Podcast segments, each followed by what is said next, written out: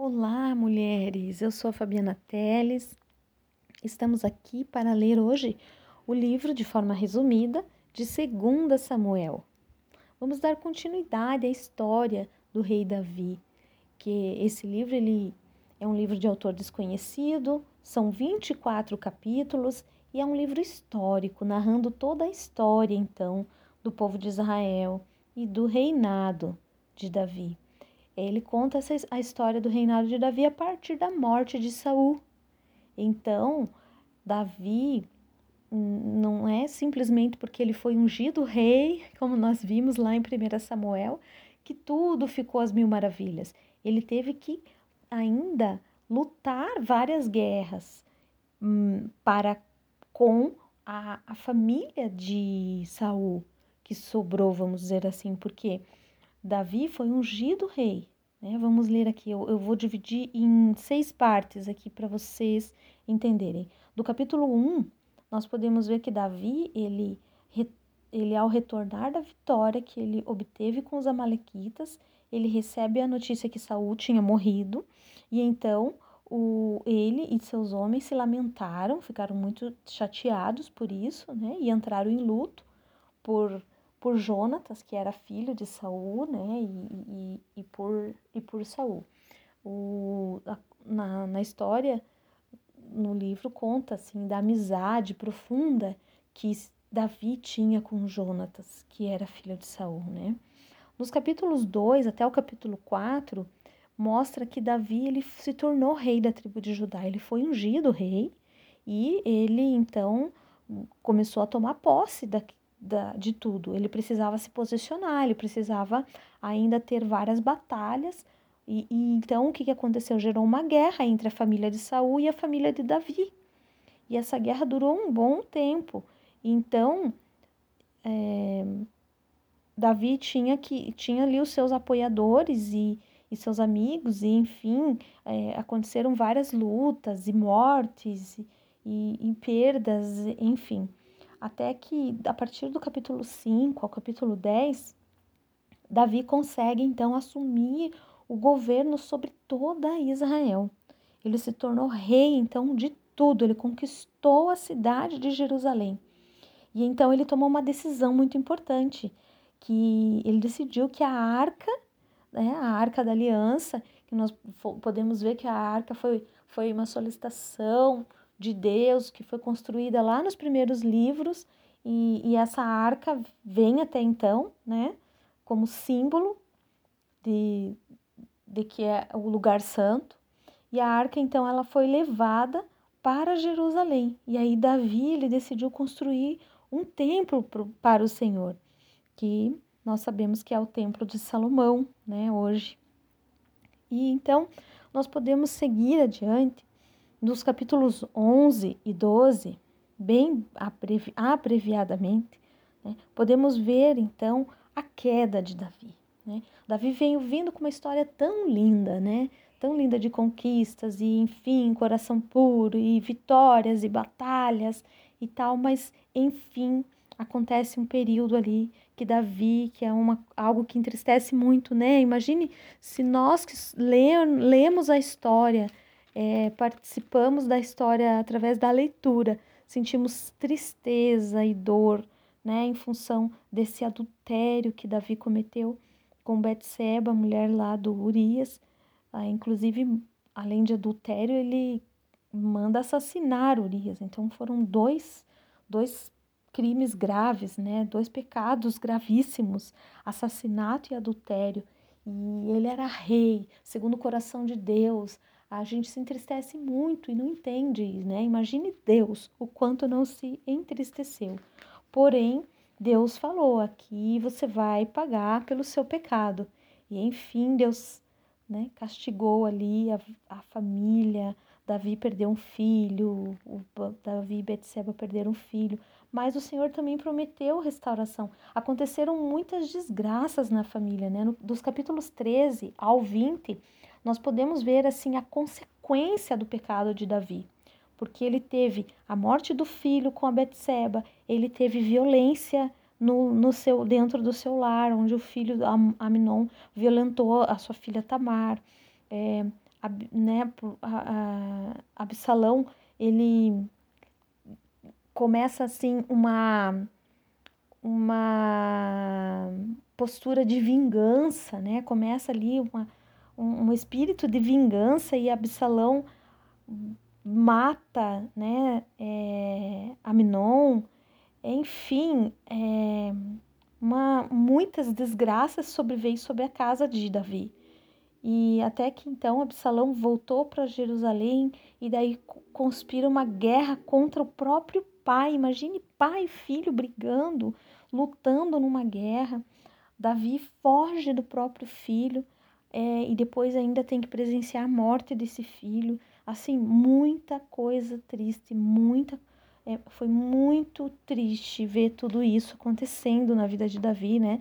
E tudo porque por causa de um, um, um começo ali de um pecado, enfim. Mas é, a, nós sabemos que o Senhor restaura o reino de Davi. Né? Podemos ver isso lá no capítulo é, 21 até o 24, nós podemos ver essa restauração da, da família do reinado, né? E então uh, Davi entrou um cântico de louvor ao Senhor. Davi ele conta também a história, né? Que Davi gostava muito de, de louvar e adorar o Senhor. Ele era um, né, um adorador, clamava ao Senhor. Muitos dos salmos são hinos lindos, os quais Davi cantava. Né? Tem até um pedacinho aqui no, no 22, nós podemos ver no capítulo 22, que Davi canta, né? Clama ao Senhor, que é digno de louvor. Eu sou salvo dos meus inimigos. O Senhor é a minha rocha, é a minha fortaleza, é o meu libertador. O meu Deus é a minha rocha, em quem me refugio, o meu escudo, o meu poderoso Salvador. Ele é a minha torre alta, é o meu abrigo seguro. Tu, Senhor, és o meu Salvador. É lindo, né? Se nós lermos os hinos de Davi para o Senhor. Então, enfim, para nós finalizarmos aqui a leitura desse livro de Samuel, é, é sabido também que, Samuel, que, que Davi, ele né, teve compaixão, ele ficou sabendo da, que de toda a linhagem de Saul havia sobrado um, um filho do Jonathan, que na, na, nas guerras, enfim, ele tinha ficado paralítico e ele estava sofrendo muito e estava abandonado. Foi o único da linhagem de Saul que tinha sobrado. E Davi ficou sabendo e, e, e teve né, compaixão e mandou resgatar, que era Mefibosete, filho do Jonathan. Né? Então, Davi, que era muito amigo de Jonathan, falou: não, ele vai vir e ele vai comer na mesa conosco. Então, assim, se fosse outra pessoa, né? Ah, filho do, do, do Saul que me ferrou, vamos dizer assim, né? Saul me perseguiu, me, me, me quis acabar com a minha vida quantas vezes, né? E aí ele podia simplesmente falar assim, é, não quero nem saber se ainda existe, manda Podia até mandar matar ainda, sabendo que existia, né? Ele não, ele trouxe, né, com o coração bom que ele tinha, ele trouxe para comer a mesa do banquete junto com a família dele. Então, é, é muito linda a atitude de, de Davi, né? Perante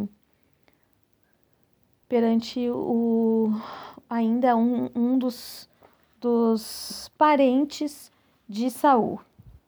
Mas então, para nós finalizarmos aqui, como entendermos como que esse livro aponta para a vida de Jesus, né? Diz assim, olha, Davi unificou Israel como uma só nação.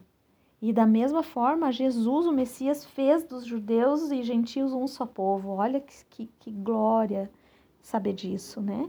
Assim como Davi fez de, de Israel só uma nação, Jesus também fez, juntou tudo judeu, gentil, não tem nada disso, né? Não tem essa separação. Somos um só povo, né? E a promessa que Deus fez a Davi é que o seu trono será estabelecido para sempre, que aponta para o reinado eterno de Jesus, que vem a ser descendente de Davi, como eu comentei com vocês, né? Davi, ele é, a palavra na, na, Bíblia nós podemos ver, né, que Jesus, na genealogia de Jesus, que ele é descendente de Davi. Então, assim como Deus fez com Davi, né, Deus fez de Jesus, que ele veio para nos para nos transformar em um só povo, o povo de Deus, né? Amém? Então, que essa história, que você possa ser incentivada aí a ler na íntegra, capítulo por capítulo, versículo por versículo dessa história linda de 1 e 2 Samuel. É uma história muito, muito gostosa de ler e assim você vai entendendo mais um pouco sobre os milagres que Deus fez já e os que ele ainda pode fazer, porque se o Senhor fez desde né, da, da, de tornar uma mulher que era estéreo, que foi a mãe de Samuel, né, de, de, de fazer ela, ela ter um ventre fértil, até os milagres de transformar o, né, nações, né? Olha, Davi, que era um improvável, que era um dos, dos vários filhos de Jessé, que era um abandonado lá, cuidando das ovelhas, né? Como se fosse um filho rejeitado, tornou-se rei e ainda um rei que, por causa da sua descendência, nós temos Jesus, o Salvador do mundo. Glória a Deus. É fantástica a história de Samuel, 1 e 2 Samuel. E eu incentivo você a ler na íntegra, capítulo por capítulo, versículo por versículo. Que você possa ser transformada, transformar sua família, que você entenda que você é uma mulher que você pode transformar a sua linhagem. E assim pessoas vão se beneficiar, como eu já falei anteriormente, daquilo que você está fazendo hoje. Certo? Eu oro, agradeço em nome de Jesus por esse tempo, que você seja transformada por cada palavra lida aqui, ouvida.